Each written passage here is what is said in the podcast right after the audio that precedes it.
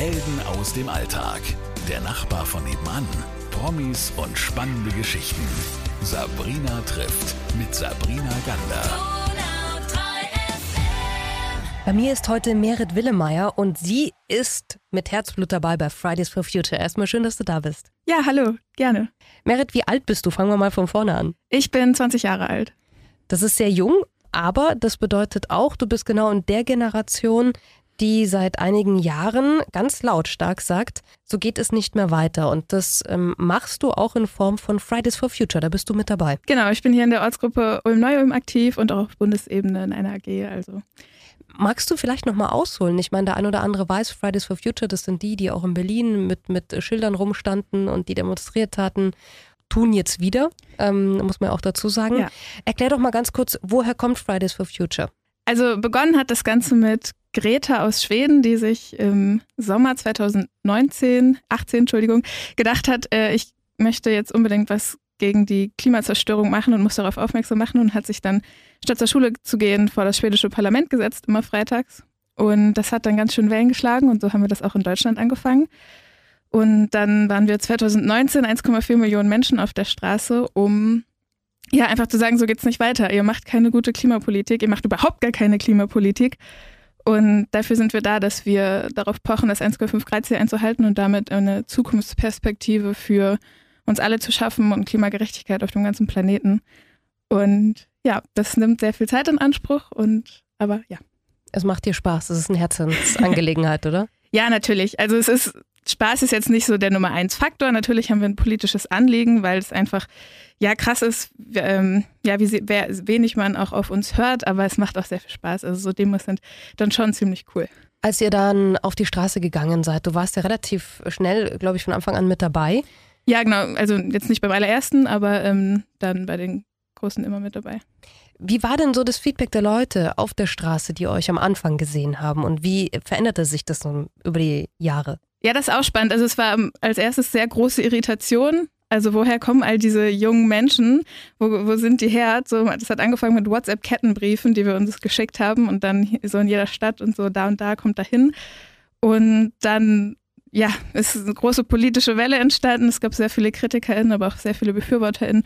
Und es, ja, dadurch, also wie groß wir 2019 waren, kann man eigentlich ganz gut sehen, wie viel äh, Zulauf wir hatten und wie wichtig unser Anliegen ist und wie recht wir damit haben. Also ja, 2019 waren wie gesagt 1,4 Millionen Menschen auf der Straße, allein in Deutschland. Und wir sind immer noch sehr, sehr groß und schaffen es immer noch, sehr viele Menschen zu mobilisieren. Jetzt Pandemie natürlich ein bisschen anders, aber die Kritik, die kam, war eigentlich mehr so, oh mein Gott, wir haben, haben echt verkackt. Also das Gefühl kam bei mir immer so, die PolitikerInnen dachten, ey, wir haben echt verkackt. Jetzt müssen wir uns irgendwie Ausreden ausdenken. Ja, das war so das, was bei euch rüberkam. 2019 war das ja echt so ein Peak, ja. Also da wurde ja dauernd berichtet und man hat gesagt, das gibt's doch nicht, die gehen ja gar nicht mehr in die Schule, die sind ja nur noch auf der Straße, die ganzen Schüler. Äh, das war so ein Punkt. Auf der anderen Seite haben sich viele Erwachsene zu euch gesellt irgendwann und haben gesagt, ja endlich und die machen wenigstens was und wir haben überhaupt nichts getan in unserer Generation. Wann äh, kippte das denn so, dass da auch richtig äh, Zuspruch von der Erwachsenenseite zu euch kam? Ja, das kannst du, glaube ich, nicht so generell sagen. Das war schon, glaube ich, schon von Anfang an. Und dann gab es die Erwachsenen, die das mega kritisiert haben und die, die, keine Ahnung, Parents for Future gegründet haben und dann die Scientists und die äh, Students und alles Mögliche. Also dieses For Future Bündnis ist ja inzwischen riesig groß. Das macht uns, glaube ich, auch ein bisschen einzigartig, dass wir es geschafft haben, alle möglichen Bereiche der Gesellschaft irgendwie zu mobilisieren und irgendwie ja auf unsere Seite zu ziehen. Und genauso gibt es halt äh, Erwachsene, die schon vor 40 Jahren genau das gesagt haben, was wir jetzt sagen. Und es gibt die Erwachsenen, die ähm, seit 40 Jahren die Politik machen, die uns in dieses, äh, ja, in diese Krise gebracht haben. Also das kann man ja immer nicht so verallgemeinern sagen. Jetzt hattet ihr 2019 ähm, das wirklich geschafft, dass 1,4 Millionen Menschen, hast du erzählt, in Deutschland alleine auf der Straße waren und das wirklich stetig, immer wieder. Ich habe mich immer gefragt, das ist ja Wahnsinn, dass das nicht aufhört, dass da wirklich so ein, ein Ehrgeiz auch dabei ist, dabei zu bleiben. Hat sich denn irgendetwas getan seitdem ihr auf die Straße gegangen seid? Oder sagst du, puh, da haben wir noch einen sehr langen Weg? Ja, wir haben noch einen sehr langen Weg, aber es hat sich trotzdem was getan. Also wir haben gerade ein Verfassungsurteil gewonnen, sozusagen ein Verfassungsverfahren, ähm, das quasi Klimagerechtigkeit und Generationengerechtigkeit äh, verankert und dass die bisherigen Gesetze eben ähm, ja, verfassungswidrig waren, das Klimapaket 1.0.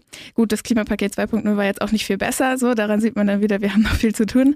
Aber ja, woran kann man so politischen Erfolg messen? Das ist natürlich schwierig zu sagen, aber ich würde schon sagen, dass wir was erreicht haben und das Klima wahlentscheidendes Thema ähm, war zum Beispiel bei den Europawahlen, aber es jetzt auch bei den Landtagswahlen ähm, war und auch bei der Bundestagswahl sein wird, dass alle irgendwie ein Klimakonzept vorlegen. Das ist natürlich wegen uns passiert.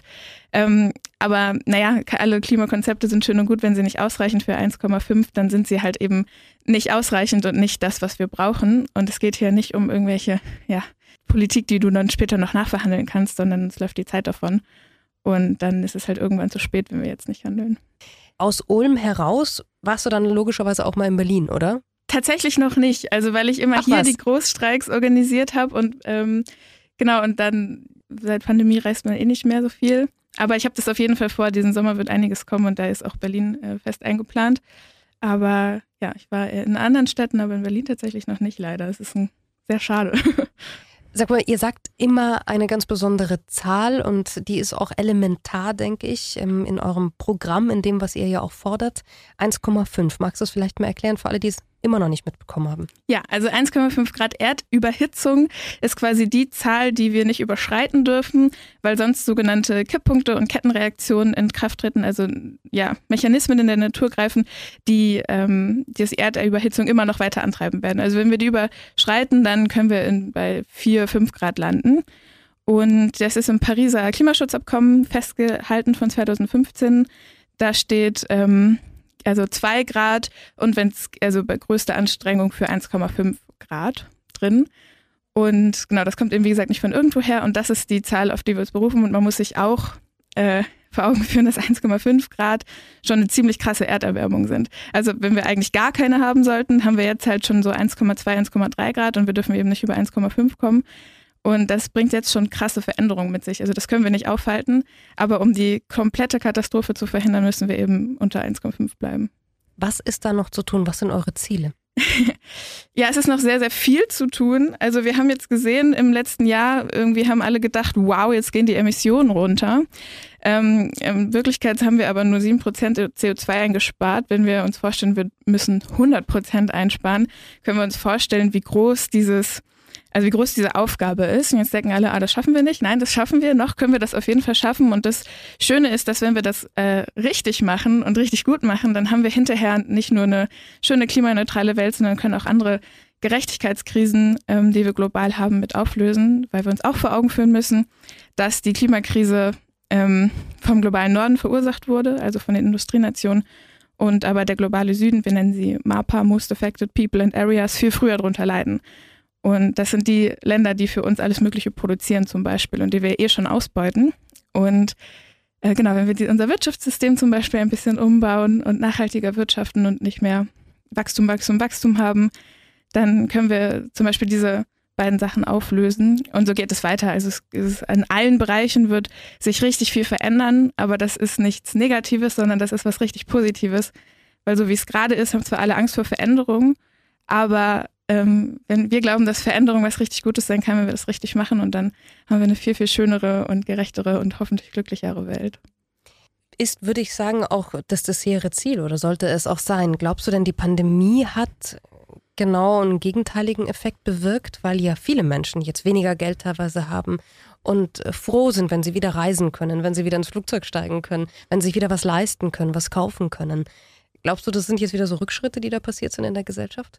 Ich glaube nicht, dass es in der Gesellschaft der Fall ist, sondern eher politisch. Also wir haben es, also wir haben die einmalige Chance verpasst, irgendwie, ähm, ja, wo wir eh schon ins Wirtschaftssystem eingegriffen haben von politischer Seite, das Ganze so zu machen, dass es auch äh, klimaverträglich ist. Also wir haben Konzerne mit Milliarden äh, gerettet, ohne das an irgendwelche ähm, ja, Auflagen zu binden für, für Klimaschutz. Und das wäre möglich gewesen. Also da ist auf jeden Fall eine riesengroße Chance verpasst worden. Gesellschaftlich, ja, es ist natürlich zu sagen, ja, wir dürfen jetzt alle nicht mehr in Deutschland fliegen, wird natürlich, ist natürlich erstmal ah, blöd. Aber wenn wir auf der anderen Seite äh, ein mega geiles Bahnnetz haben, dann sagen sich alle, ja, ich fahre eh viel lieber Zug, weil ähm, ist irgendwie, geht schneller und ähm, ist weniger Stress. Also so muss man das immer schauen. Also nur Sachen wegnehmen und nur sagen, dass das und das und das dürft ihr nicht mehr. Ähm, das reicht halt nicht, sondern wir müssen eben auf der anderen Seite das Ganze so ausbauen, die klimafreundlichen und klimaneutralen ähm, ja, Möglichkeiten dieser Gesellschaft, sodass alle quasi denken, Ah ja, dann, also ist ja überhaupt gar kein Problem. Ist eine Umstellung, aber jetzt keine Einschränkung. Jetzt hast du schon erwähnt vorhin, naja, diesen Sommer passiert ja noch einiges. Was, was wird denn passieren mit Fridays for Future? Ja, also der Sommer wird äh, groß, der Sommer wird gut. Es sind Wahlen im September und da haben wir uns natürlich einiges vorgenommen. Wir haben jetzt ein Jahr lang nicht gestreikt im, im klassischen Sinne. Also das werden wir wieder anfangen. Da macht natürlich auch jede Stadt was anderes. Aber Berlin zum Beispiel streikt jetzt schon wieder wöchentlich. Wir in Ulm-Neu-Ulm, wir planen noch weitere Streiks für den Sommer. Also das wird wieder richtig, ja, groß getaktet und dann, ähm, genau, also sind noch mehrere Sachen in Planung. Und wie wir dann in den Koalitionsverhandlungen weitermachen, ähm, das verrate ich jetzt mal noch nicht. Aber wir, ja, es wird viel, viel kommen. Also haltet die Augen offen und kommt mit uns auf die Straße. Jetzt ist ja so, dass die Partei Die Grünen ähm, schon vor Jahrzehnten viele eure Themen schon mit dabei hatten und dafür eigentlich auch stehen. Und trotzdem also hätte man ja denken können, Fridays und Fridays for Future und die Grünen, die, die passen jetzt irgendwie gut zusammen. Da gibt es ganz viel Kritik von eurer Seite. Also klar kann man das so, hm, wir haben auch die gleiche Farbe und so und es geht irgendwie in die gleiche Richtung. Und ähm, vielleicht sind sie die Partei, die äh, da irgendwie am nächsten dran ist. Die Linken sind auch nicht so schlecht. Aber das ist leider immer noch so, dass wir keine große Partei haben, die zur Wahl steht, die ein Wahlprogramm vorlegt, was zum Beispiel ein CO2-Budget beinhaltet, ein klimagerechtes oder genau generell 1,5 Grad kompatibel ist, indem sie einen Plan vorlegen, wie wir das erreichen können. Sie schreiben alle rein, ja klar, 1,5 Grad wollen wir erreichen. Ähm, das bedeutet allerdings gerade so, ja klar, wir werden klimaneutral bis 2045. Und das sind so zwei Zahlen, die nicht zusammengehen, weil wenn Deutschland klimaneutral bis 2045 ist, dann erreichen, reicht Deutschland das 1,5 Grad Ziel nicht. Und das sind eigentlich so, ja, Grund, so wissenschaftliche Basics in der Klimawissenschaft. Und ähm, die haben auch leider die Grünen nicht äh, auflösen können. Wann muss denn das alles passieren, eurer Meinung nach? Du hast gesagt, lieber gestern als heute, das ist klar, aber jetzt mal realistisch gedacht, wann kann Deutschland das denn erreichen, nach eurer Meinung? Genau, wenn wir jetzt anfangen, dann schaffen wir es noch bis 2035 klimaneutral zu sein. Und ähm, genau, da müssen wir wie gesagt, jetzt anfangen mit den verschiedensten Dingen. Das geht von, wir brauchen mehr Menschen in, in handwerklichen Berufen, um unsere Häuser zu dämmen, bis hin zu, wir müssen bis 2030 raus aus allen fossilen Energieträgern und 100 Prozent erneuerbare Energien haben. Und das sind ja, Sachen, die können, müssen überall auf der Welt passieren, die müssen von der EU beschlossen werden, die müssen vom Bundestag beschlossen werden, die müssen aber auch von der Stadtpolitik beschlossen werden. Also es muss auf allen Ebenen passieren und das tatsächlich jetzt, weil Pläne für dann und dann, ähm, da haben wir jetzt gerade ein Verfassungsurteil gehabt, genau das ist eben verfassungswidrig, die Lasten ähm, auf die zukünftigen Generationen abzuwälzen. Jetzt gibt es ja einige Stimmen, die sagen, ja, das ist ja schön und gut, wenn Deutschland das schafft, aber wir sind so klein im Vergleich zu anderen Weltmächten, die ja wirklich für CO2 ähm, auch zuständig sind, wo aber gar nichts passiert. Macht es dann Sinn, wenn Deutschland sich sozusagen abkoppelt und vielleicht wirtschaftlich dann Defizite hat? Das ist jetzt ein Argument, das ich dir einfach nur entgegenbringe, das immer wieder äh, geschrieben und gesagt wird. Ähm, wie geht ihr damit um, mit solchen, mit solchen Themen, mit solchen Thesen auch? Ja, das ist immer so schön, wenn dann so äh, PolitikerInnen sagen, ach, Deutschland, so, ähm, guck doch mal nach Indien oder nach China, so, dann, das ist, äh, stimmt natürlich, natürlich wird Deutschland alleine die Welt nicht retten, sondern das müssen, wie gesagt, alle machen. Aber auf der anderen Seite gehört Deutschland zu den Nationen, die seit 100 Jahren die Klimakrise äh, verursachen und haben dazu, also das ist diese historische Verantwortung, die wir äh, mitmeinen, wenn wir Klimagerechtigkeit sagen. Und ist jetzt auch nicht so, als ob Deutschland irgendwie so 0, irgendwas Prozent dieser CO2-Emissionen dieser Welt ausmacht, sondern wir haben, sind Europas größter Kohleverstromer und also die, die ähm, Kohlegruben in Deutschland sind sozusagen Klimakrise made in Germany. Und wer, wenn nicht Deutschland, sollte da vorangehen? Also wir sind eine der reichsten Länder dieser Welt und haben dazu noch diese historische Verantwortung. Also müssen wir doch unseren Teil so gut es geht beitragen und dann allen anderen Nationen dieser Welt helfen, dass sie das eben auch schaffen. Weil genau manche sind da vielleicht ähm, noch nicht so weit, aber das kannst du ja keinem vorwerfen, sondern du musst das tun, was für Deutschland in deren Macht steht und das Ganze dann auch in Europa. Europa ist da genauso gut USA und dann haben wir schon ziemlich viel geschafft. Und genau, die Klimakrise ist, glaube ich, in allen Ländern angekommen. Auch China macht sich auf den Weg. Natürlich haben die noch einen weiten Weg zu gehen, aber China emittiert erst seit, sagen wir, 20 Jahren oder so, vielleicht 30 und Deutschland und die anderen Industrienationen eben seit 100 und das ist eben, ja, ungerecht. Jetzt ist es aber trotzdem auch ein Thema, gerade in Deutschland, wenn hier ähm, Bergbau, ähm, also Kohleabbau geschlossen wird und, und die Kumpel stehen auf der Straße und sagen, ja, und wo kriegen wir jetzt den Strom her, ne? Weil wenn du Offshore ansprichst, dann haben wir im Moment ja noch nicht die Infrastruktur, dass das bis zum Beispiel in den Süden Deutschlands weitergeht und gespeichert werden kann. Also das heißt, da fehlt ja auch ganz viel. Wir können zwar jetzt alles abschalten und dicht machen, ähm, aber mit was speisen wir dann? Ja, wir sagen ja nicht, wir sollen jetzt alles abschalten, sondern wir sollen bis 2030 abschalten. Und ja, dass das alles noch nicht so die Infrastruktur da ist, das äh, liegt am Erneuerbaren Energiengesetz, die den Ausbau massiv eingeschränkt haben. Und ähm, also 100% erneuerbare Energien wären theoretisch jetzt schon möglich. Also da, die Technik dafür ist da, sie muss halt eben auch aufgebaut werden. Und das ist wieder einer dieser Chancen. Also wenn wir Windanlagen und äh, Solaranlagen aufbauen, dann kann das in Regionen in, in Deutschland passieren, die ähm, vielleicht irgendwie keine florierende Wirtschaft haben derzeit und kann dadurch wieder sozusagen Arbeitsplätze schaffen, das Totschlagargument. Ähm, genau, und jetzt nochmal zu den Kumpeln. Ähm, wir zahlen den Kohleunternehmen, wir zahlen RWE äh, 40 Milliarden Euro dafür, dass sie aus der Kohle aussteigen. Damit hätten wir all diese Menschen, die da arbeiten, diese, ich glaube, es sind 20.000 Jobs, ähm, hätten wir dumm und dämlich zahlen können. Also das ist echt kein Argument, dass wir da irgendwie Arbeitsplätze aufs Spiel setzen, während in der, Wind, in der, äh, in der Windbranche in den letzten Jahren durch das Erneuerbare Energiengesetz 100.000 Jobs verloren gegangen sind. Darüber redet keiner. Also das meine ich mit, wir, wir müssen es umbauen. Und klar werden, werden Menschen ihre Arbeit verlieren, aber das schaffen wir ja. Wir sind ja, also wir haben ein gut, gutes Sozialsystem, was eben solche Menschen dann auffangen kann. Und ähm, das ist kein Argument, das Ganze nicht anzugehen. Sag mal, wie kritisch ähm, seht ihr denn ähm, die Medienberichterstattung von eurer Seite aus? Das war ja nicht immer ohne. Ich meine, Greta, du hast sie schon erwähnt, diejenige, die ja all das initiiert hat, also auf die das zurückgeht, diese Bewegung Fridays for Future, äh, die wurde dann auf einmal, die wurde dann auf einmal ja wirklich von den Medien ganz anders beäugt. Und auch ihr wurdet ganz anders beäugt. Wie habt ihr das wahrgenommen? Ja, das ist ein ziemlich krasses Phänomen gewesen. Ich meine, Greta war 15 und die Medien haben sich auf sie ge äh, stürzt, als ob sie gerade fürs, für einen Präsidenten in den USA kandidiert. Das war ein 15-jähriges Mädchen, die ähm, ja, sich einfach so verhalten hat, wie Erwachsene es nicht so gerne haben. Und ich finde, das fand das ganz spannend, weil Greta und auch ganz Fridays for Future so von so Sekunde eins geführt, also erst waren alle irritiert und dann haben sie uns so krass behandelt, wie sie große andere politische AkteurInnen behandeln. Und das ist okay, das waren wir auch, aber wir waren eben auch SchülerInnen, die diesen ganzen Rummel oder diese ganze Kritik überhaupt nicht gewohnt waren. So, ne? Das sind, wie gesagt, wir waren irgendwie 14 bis Mitte 20-jährige Menschen, die das alles vorher noch nie erlebt haben. Und auf uns wurde eingeschlagen teilweise, dass wir, also und wir haben da auch mitgespielt so ein bisschen und wir sind dann, können damit inzwischen umgehen. Und ähm, ja, aber das ist auch irgendwie krass zu sehen, wie, wie, ähm, ja, wie wenig wir da irgendwie als junge Jugendliche gesehen wurden, sondern eben sofort als krasse Bedrohung, was natürlich auch der Fall war. Naja, ihr wollt ja auch etwas, was ein bisschen wehtut bei dem einen oder anderen. Das ist dann vielleicht äh, das, was dann zurückkommt. Sag mal, wie war das denn privat? Ähm, in deinem Elternhaus, äh, bei deinen Freunden, als du gesagt hast, Leute, ich bin bei Fridays for Future, kommt ihr mit auf die Straße? Wie war die Reaktion auf dich? Ähm, also meine Eltern haben das immer unterstützt. Mein Vater ist Lehrer, der ist mit seiner Klasse streiken gegangen. Also äh, das war äh, gar kein Problem da, auch im Freundeskreis eigentlich nicht. Also ähm, ich komme ursprünglich aus Bremen und bin da auch in einer relativ äh, linken Gruppe gewesen, jetzt hier in Ulm auch genauso.